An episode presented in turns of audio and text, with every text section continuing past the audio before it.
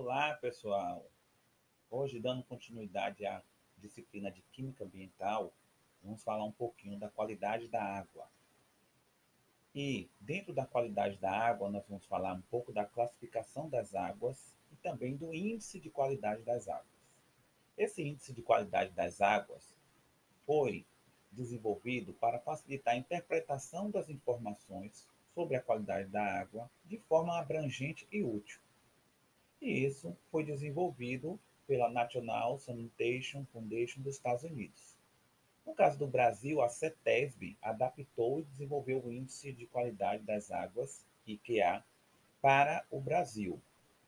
E esse índice ele incorpora nove parâmetros considerados relevantes para a avaliação da qualidade das águas, tendo como principal função é, a utilização das mesmas para o abastecimento público. Mas como é calculado esse índice de qualidade da água?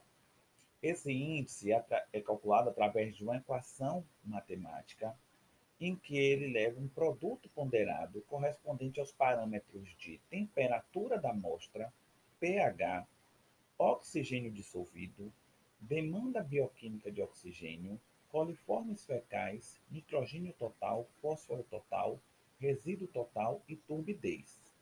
A partir desse cálculo, pode-se determinar a qualidade das águas brutas, que é indicada pelo IQA em uma escala de 0 a 100. Ela vai ser classificada para o abastecimento público. É importante salientar ainda que, de acordo com a Agência Nacional de Água, a ANA, existe faixa diferente para saber, por exemplo, é, existe uma faixa ótima, boa, razoável, ruim, péssima, mas ainda existe uma diferença entre os estados. No nosso caso, por exemplo, da Bahia, ou de Ceará, ou do Espírito Santo, para uma água ter um índice de qualidade ótima, ele tem que ter um IQA de 80 a 100.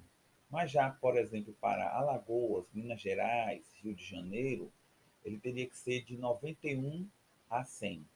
Então, existe ainda variação dentro dos estados brasileiros. Outro, uh, outra coisa boa com relação à água é uma classificação. Essa classificação está bem baseada na resolução CONAMA, ou seja, do Conselho Nacional do Meio Ambiente, que é a resolução 57, do 17 de março de 2005 e ela classifica a água de acordo com a sua salinidade, como águas doces, salobras e salinas.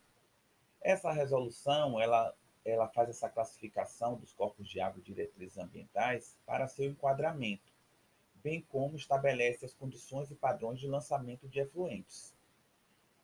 As águas com valores de salinidades iguais ou inferiores a 0,50% são consideradas doces. As águas com valores entre 0,50% e 30% são consideradas salobras, e as águas com valores iguais ou superiores a 30% são ditas salinas. Então era isso que na verdade eu tinha um pouco para falar para vocês e depois a gente vai aprofundar um pouco mais na nossa aula 5. Até lá!